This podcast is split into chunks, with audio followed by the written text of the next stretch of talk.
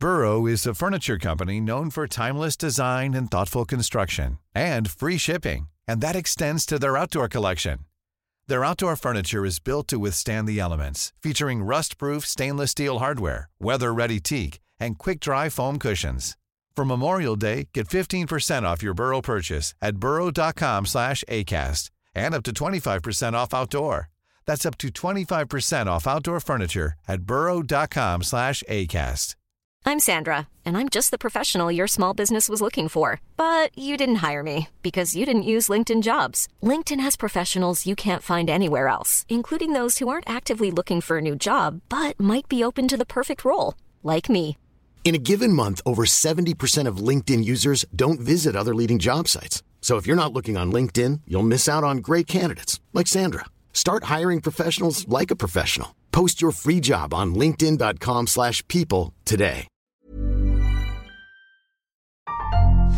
Made by Podster.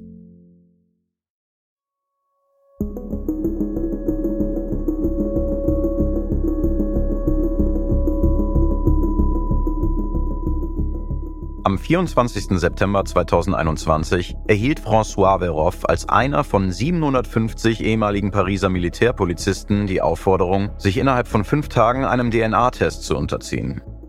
Wie er seiner Frau in aller Ruhe erklärte, ging es dabei um einen sehr lange zurückliegenden Fall. Drei Tage später, am Montag, dem 27. September, verließ er gegen 18 Uhr sein Haus, um die Miete eines Studios aufzusuchen, das er über Airbnb in einem anderen Viertel vermietet hatte.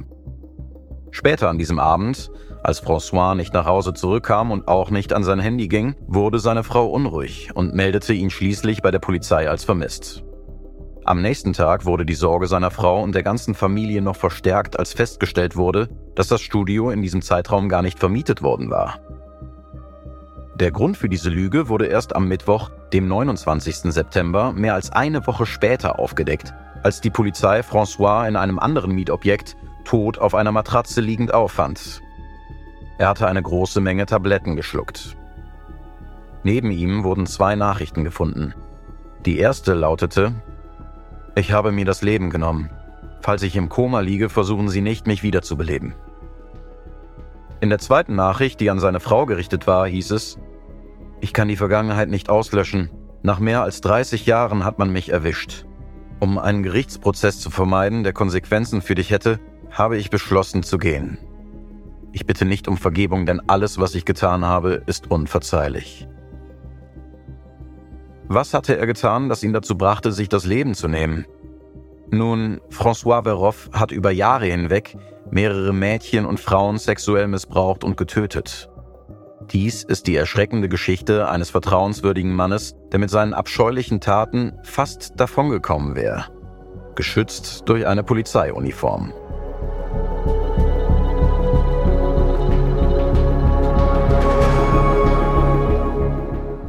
Ich bin Simon Schriefer. Und bevor wir mit der heutigen Folge beginnen, möchte ich Sie warnen, dass sie Beschreibungen von Gewalt und Mord an Kindern und Frauen enthält. Falls Sie auf diese Themen sensibel reagieren, hören Sie den Podcast vielleicht lieber mit einer vertrauten Person, mit der Sie sich über das Gehörte unterhalten können.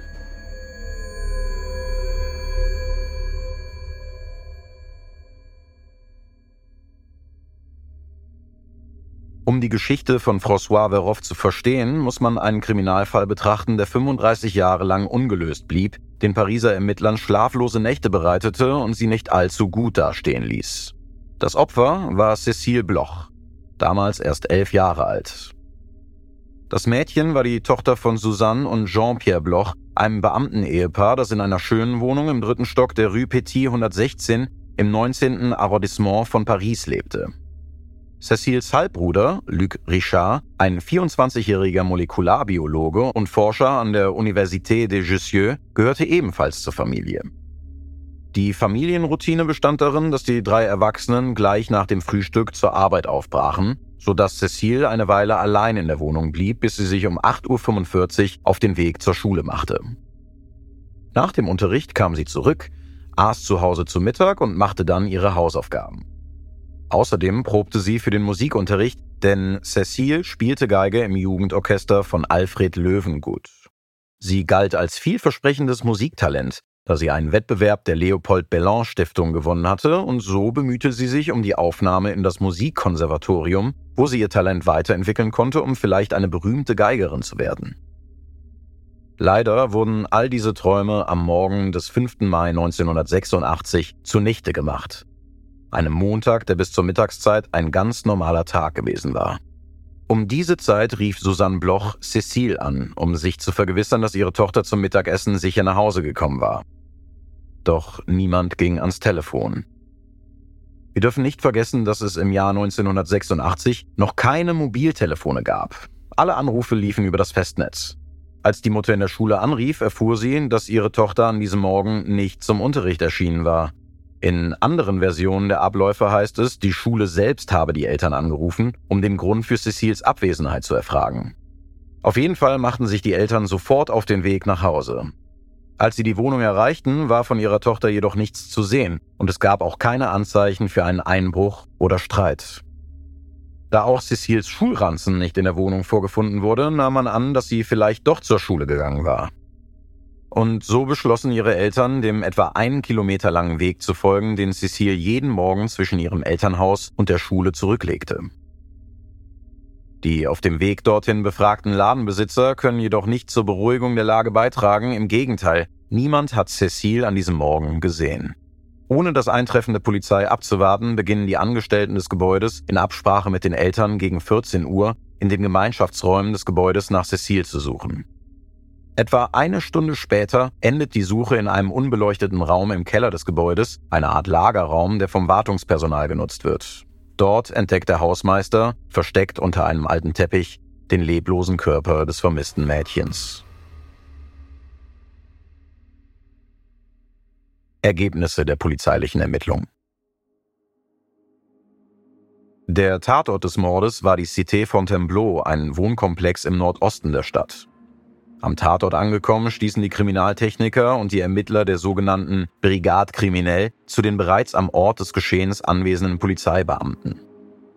Die Untersuchung des Tatorts ergab, dass Cecile Bloch überfallen, in die Brust gestochen und dann erwürgt worden war.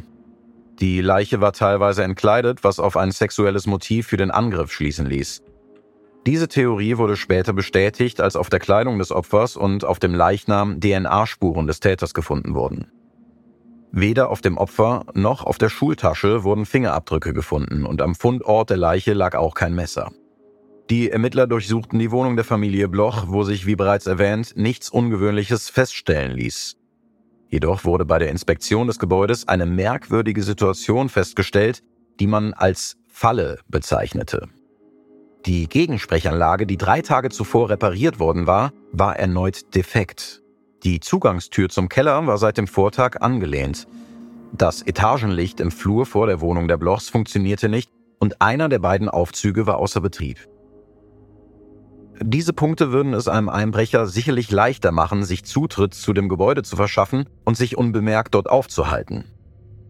Bei der Befragung konnten sich sowohl die Familie Bloch als auch einige andere Bewohner des Hauses daran erinnern, am selben Morgen einen fremden Mann im Aufzug und im Foyer gesehen zu haben. In der Zeit zwischen 7.30 Uhr und 9.15 Uhr wurde dieser Mann von Bewohnern des Hauses gesehen. Der Mann war zwischen 20 und 30 Jahre alt, hatte ein westeuropäisches Aussehen und keine besonderen Merkmale, abgesehen von den pockenartigen Narben in seinem Gesicht. Als das Phantombild dieses Verdächtigen veröffentlicht wurde, gaben ihm die Polizei und später die Medien den Spitznamen Le Grellet. Zu Deutsch der Mann mit dem pockennarbigen Gesicht. Die Brutalität des Verbrechens und die Dreistigkeit des Täters machten diesen Fall bald zu einem der berüchtigsten Kriminalfälle des Landes. Zwischen den verschiedenen Polizeieinrichtungen wurde eine Taskforce gebildet, um die Suche nach dem Verdächtigen in der gesamten Stadt zu koordinieren. Jeder Winkel des Fontainebleau wurde durchkämmt, darunter 850 Wohnungen, insbesondere verlassene und abgelegene Räumlichkeiten, die als Versteck dienen konnten. Es wurde auch nach der Tatwaffe gesucht, da die Möglichkeit bestand, dass der Mörder sie unterwegs weggeworfen hatte. Anwohner, Ladenbesitzer in der Nachbarschaft und Busfahrer, die regelmäßig in der Gegend unterwegs waren, wurden ebenfalls befragt. Es wurden jedoch keine Hinweise auf eine verdächtige Person gefunden, auf die diese Beschreibung gepasst hätte. Am späten Nachmittag wurde die Leiche von Cécile Bloch ins Leichenschauhaus des Institut Medico-Legal in Paris gebracht. Als die Eltern zur Identifizierung der Leiche gerufen wurden, mussten sie feststellen, dass das Gesicht des Mädchens entstellt worden war. Die Ergebnisse der Autopsie, die am nächsten Tag an die mit dem Fall betraute Kriminalpolizei übermittelt wurden, bestätigten den Verdacht der Ermittler. Cecile wurde nicht mit den Händen, sondern mit einem Seil erdrosselt. Sie bestätigten auch, dass das Mädchen sexueller Gewalt ausgesetzt wurde und dass der Messerstich nicht die Todesursache war. Zur Identität des Täters konnte nur gesagt werden, dass er die Blutgruppe 0 positiv hatte. Bei den anfänglichen Ermittlungen wurden auch Cecilias Eltern und ihr Bruder als Verdächtige in Betracht gezogen, was jedoch schnell verworfen wurde. Weil es an Beweisen und Zeugen fehlte, geriet die Polizei immer wieder in eine Sackgasse und das Verbrechen konnte 35 Jahre lang nicht aufgeklärt werden, obwohl das Phantombild an alle Polizeidienststellen des Landes verschickt wurde. Im Laufe der Jahre wurden verschiedene Männer verhaftet und auf eine mögliche Beteiligung überprüft, auch bereits kurz nach Cecils Tod. Ein Verdächtiger gestand sogar die Tat, aber seine Blutgruppe und sein Aufenthaltsort an jenem Morgen stimmten nicht mit den Fakten des Falls überein, sodass die Polizei ihn von der Liste der Verdächtigen streichen musste. Bei der Fahndung suchten die Ermittler nach jemandem, der in der Nähe des Hauses wohnte oder arbeitete, denn alles deutete darauf hin, dass der Täter die baulichen Gegebenheiten des Hauses und die Gewohnheiten der Bewohner kannte. Alle True Crime-Geschichten weisen einzigartige Merkmale und Details auf, in die Familienmitglieder involviert sind, und es sind diese Details solcher Verbrechen, die häufig eine unfassbare Belastung für die Betroffenen darstellen. Im Fall des Mordes an Cecile Bloch zum Beispiel begegnete ihr Bruder, der an jenem verhängnisvollen Morgen aus dem Aufzug kam, dem Mörder und grüßte höflich Guten Morgen. Einen wunderschönen guten Morgen bekam er zur Antwort. Der Mann war ruhig, höflich, selbstbewusst und kurz davor, eine Vergewaltigung und einen Mord zu begehen. Ein eiskalter Verbrecher, der sich auch vor möglichen Zeugen nicht versteckte. Diese kurze Begegnung hat sich für immer in Luc Richards Gedächtnis eingebrannt.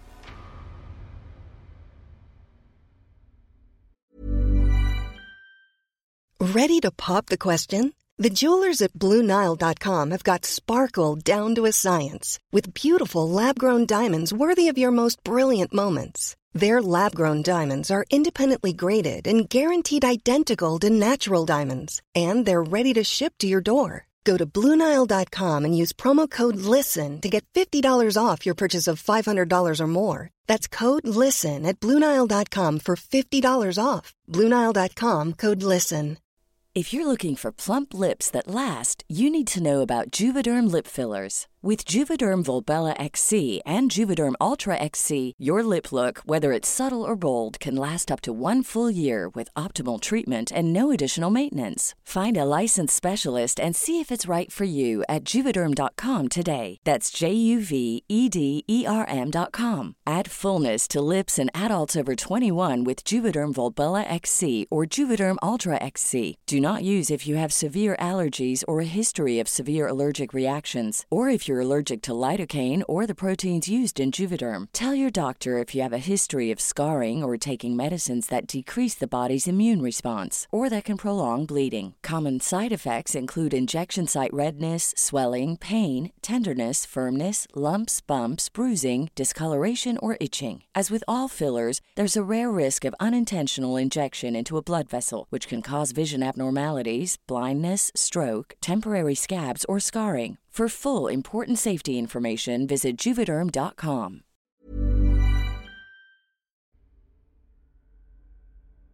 Der Modus operandi. Wie bereits erwähnt, konzentrierten sich die Ermittlungen in Ermangelung von Fingerabdrücken oder anderen Beweisen, die zur Identifizierung des Mörders hätten führen können, auf das, was zu diesem Zeitpunkt bekannt war. Die Vorgehensweise des Mannes mit dem pockennarbigen Gesicht. Aus dem Ablauf des Verbrechens zog die Polizei zwei Schlüsse. Erstens, dass der Mörder die Tat allein begangen hatte und zweitens, dass dies nicht seine erste Vergewaltigung und auch nicht sein erster Mord war. Unter der Leitung von Chefermittler Bernard Pascalini begannen sechs Polizeibeamte damit, alte und aktuelle Kriminalfälle zu analysieren, die einen ähnlichen Modus operandi wie Cecils Fall aufwiesen. So wurden Raubüberfälle in Paris unter die Lupe genommen, bei denen die Opfer einen Mann mit diesem auffälligen Merkmal im Gesicht beschrieben hatten. Ein Fall, der die Ermittler besonders beschäftigte, war der eines sexuellen Übergriffs, der sich ebenfalls an einem Montagmorgen am 7. April 1986 ereignete. Das heißt nur einen Monat vor dem Überfall auf Cecile. An diesem Morgen überraschte ein Mann ein achtjähriges Mädchen im Aufzug eines Gebäudes. Er zerrte sie in einen Kellergang und missbrauchte sie dort. Anschließend wirkte er sie und ließ sie in dem Gang liegen, vermutlich in der Annahme, sie sei tot. Das Mädchen überlebte jedoch. Die Beschreibung, die sie später von ihrem Vergewaltiger gab, sowie die Analyse der biologischen Spuren, die am Tatort gefunden wurden, ließen keinen Zweifel daran, dass es sich um denselben Mann handelte. Den Ermittlern war klar, dass die Gefahr bestand, dass er wieder angreifen würde, weshalb sie die aktuellen Meldungen genau im Auge behielten. Zunächst schien nichts weiter zu passieren. Doch dann, einige Monate später, am 27. Oktober 1987, sprach ein Mann in einem anderen Stadtteil von Paris ein 14-jähriges Mädchen an, als sie in einen Aufzug stieg. Er gab sich als Polizist aus und begleitete sie zu ihrer Wohnung, um angeblich eine Personenkontrolle durchzuführen. In der Wohnung angekommen, bedrohte er sie mit einer Pistole und fesselte sie mit Handschellen. Das Mädchen wurde vergewaltigt, aber nicht getötet. Bevor er geflohen ist, durchsuchte er die Wohnung und stahl einige Gegenstände.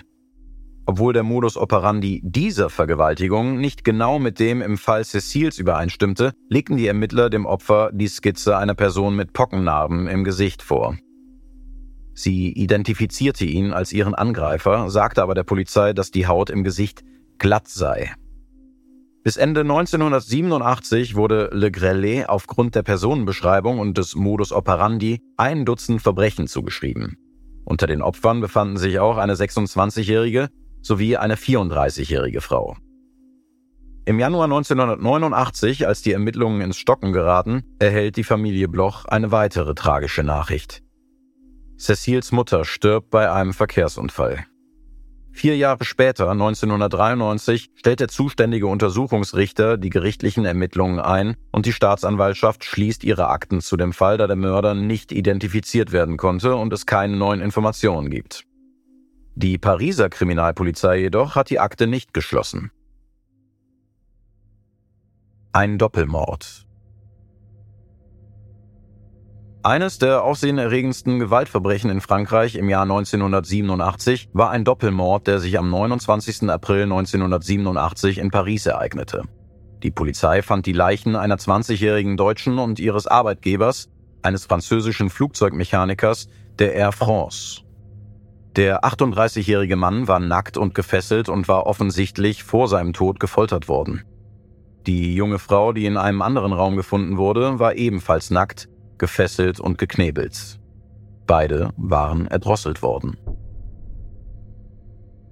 Die Ermittler gingen davon aus, dass die junge Frau ihren Mörder kannte, sodass alle ihre Freunde und Männer, die in irgendeiner Weise mit ihr in Verbindung standen, als Tatverdächtige in Frage kamen.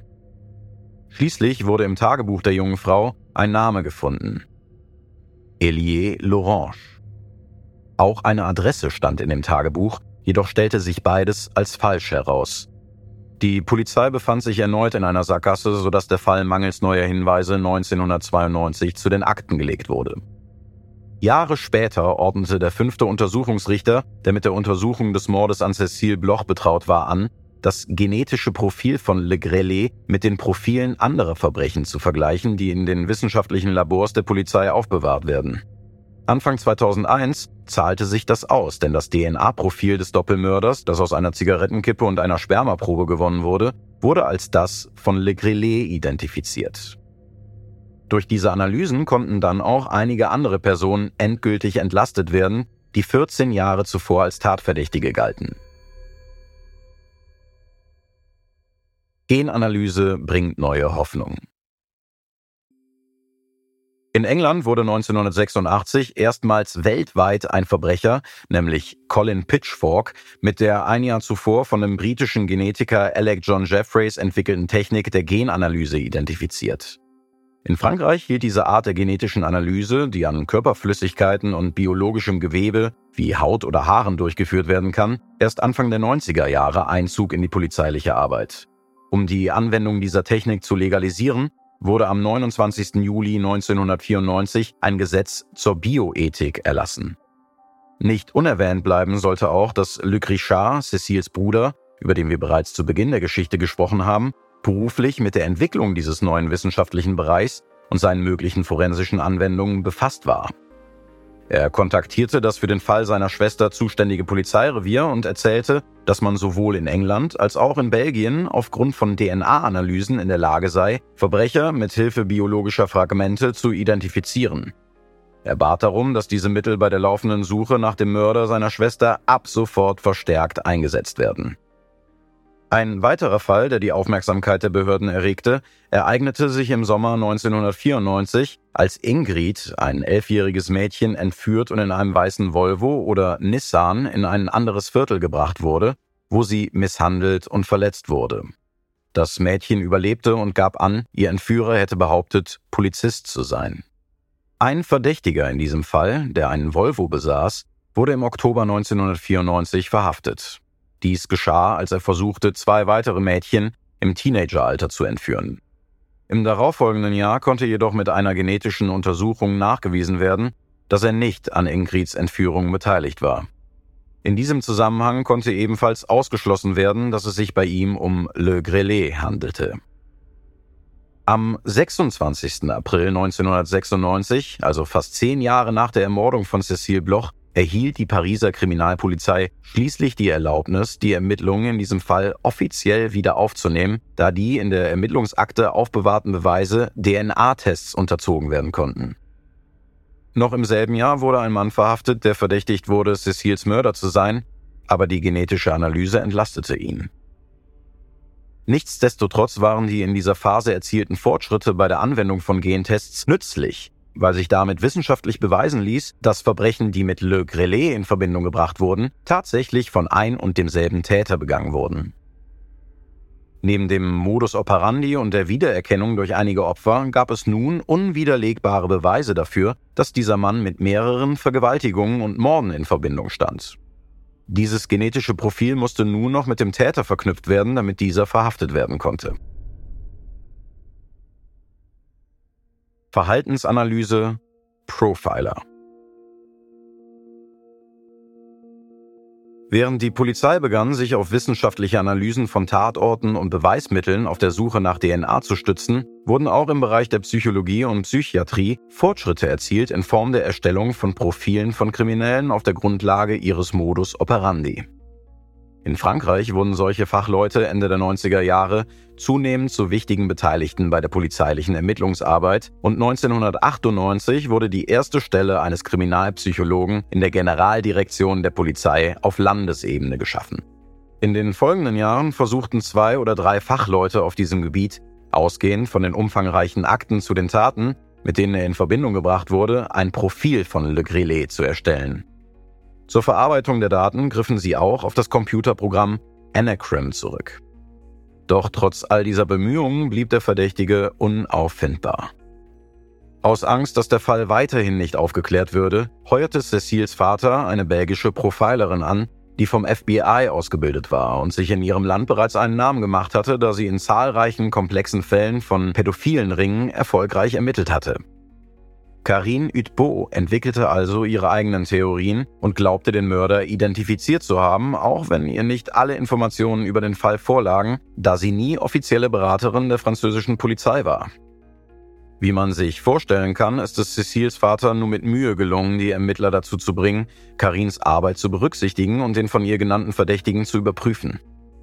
Als dieser Mann einem DNA-Test unterzogen wurde, stimmte auch sein Profil nicht mit dem des Verdächtigen überein, und auch er wurde wie viele andere entlastet.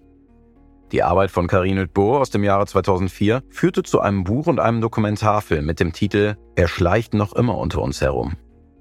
Darüber hinaus untersuchte ein Kriminologe und Privatdetektiv namens Roger Marc Moreau den Fall Cécile und überprüfte weitere Beweise sowie die Aussagen von Polizeibeamten, die der festen Überzeugung waren, dass Le Grelet Polizist war.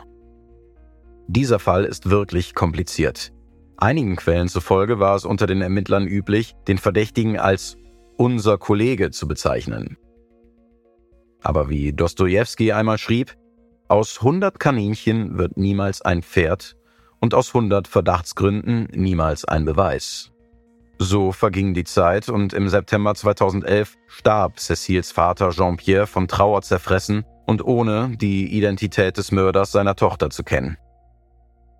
Zu diesem Zeitpunkt wurde eine neue Technik der genetischen Identifizierung, die einige Monate zuvor am Forensischen Forschungsinstitut der Gendarmerie Nationale entwickelt worden war, erfolgreich im Fall einer jungen Frau eingesetzt, die im Januar 2012 vergewaltigt und ermordet wurde.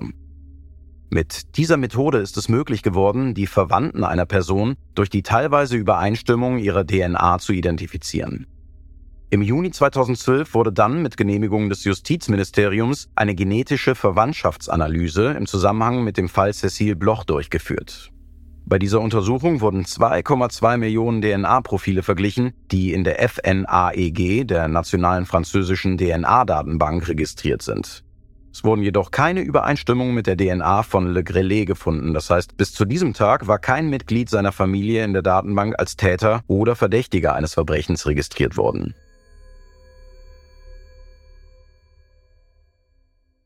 Le Grelais. Inaktiv?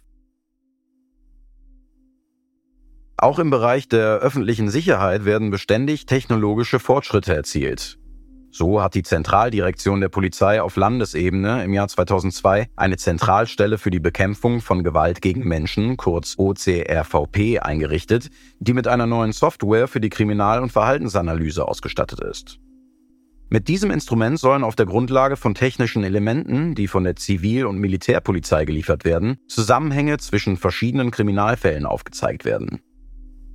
Im Jahr 2012 erklärte sich Corinne Hermont, eine auf ungelöste Fälle spezialisierte Anwältin, bereit, den Tod einer 19-jährigen Studentin im Juli 1994 zu untersuchen, einen Kriminalfall, der acht Jahre zuvor zu den Akten gelegt worden war. Das Opfer, Karine Leroy, wurde einen Monat nach ihrer Entführung tot in einem Wald aufgefunden. Sie war stranguliert worden. Die Analyse der verschiedenen Teile der Akte, die mit Hilfe einer Polizeisoftware durchgeführt wurde, brachte Ähnlichkeiten mit den Merkmalen der Verbrechen von Le Grillet zutage. Insbesondere mit der Form der Würgemale im Fall des Mordes an Cécile, mit der Art der Strangulation im Fall des Doppelmordes und mit der geografischen Nähe zur Entführung von Ingrid und Karin. Wie wir in diesem Podcast bereits erwähnt haben, gibt es noch ein weiteres Verbrechen, das 1991 in Paris begangen wurde und das ebenfalls mit Le Grelais in Zusammenhang steht. Es handelt sich um die junge Immobilienmaklerin Sophie, die bei einer Wohnungsbesichtigung von einem Fremden vergewaltigt und getötet wurde. Eine Panne bei der Lagerung der Beweismittel verhinderte die Durchführung von DNA-Tests mit dem am Tatort entnommenen Sperma. Der Modus operandi und andere Elemente in Sophies Fall zeigten jedoch, dass auch sie zweifellos ein Opfer von Le Grillet war. Zusammenfassend lässt sich also sagen, dass der Kriminalpolizei Beweise dafür vorlagen, dass der Mann über viele Jahre hinweg ein aktiver Serienmörder war, der auf unterschiedliche Arten vorging und Opfer mit verschiedenen Profilen angriff.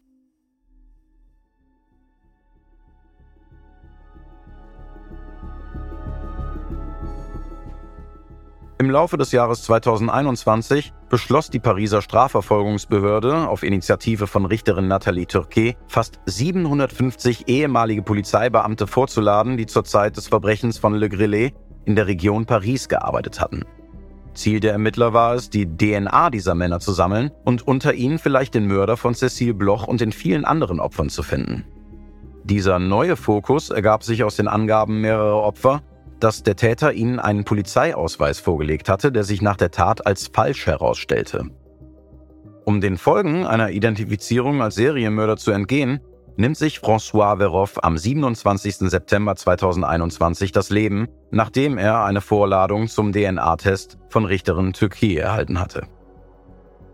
In der Nachricht, die er seiner Frau, der Mutter von mindestens zwei seiner Kinder, hinterließ, behauptete er, er habe sich gebessert und schon vor vielen Jahren mit dem Töten aufgehört. Er erklärte auch seine Liebe zu ihr.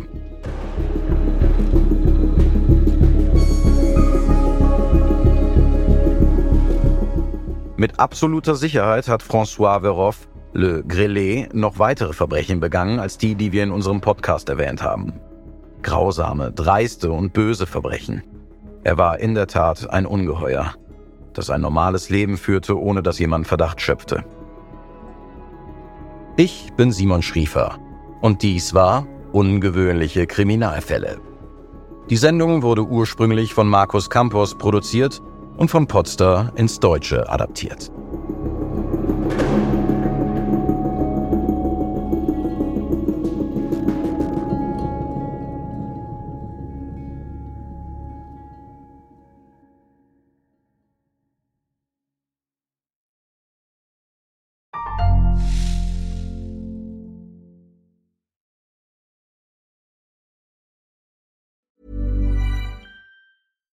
It's Paige DeSorbo from Giggly Squad. High quality fashion without the price tag. Say hello to Quince. I'm snagging high-end essentials like cozy cashmere sweaters, sleek leather jackets, fine jewelry, and so much more. With Quince being 50 to 80% less than similar brands. And they partner with factories that prioritize safe, ethical, and responsible manufacturing. I love that. Luxury quality within reach. Go to quince.com slash style to get free shipping and 365 day returns on your next order. Quince.com slash style. Hey, it's Paige DeSorbo from Giggly Squad. High quality fashion without the price tag. Say hello to Quince. I'm snagging high-end essentials like cozy cashmere sweaters, sleek leather jackets, fine jewelry, and so much more. With Quince being 50 to 80% less than similar brands. And they partner with factories that prioritize safe, ethical, and responsible manufacturing. I love that. Luxury quality within reach. Go to quince.com slash style to get free shipping and 365 day returns on your next order. Quince.com slash style.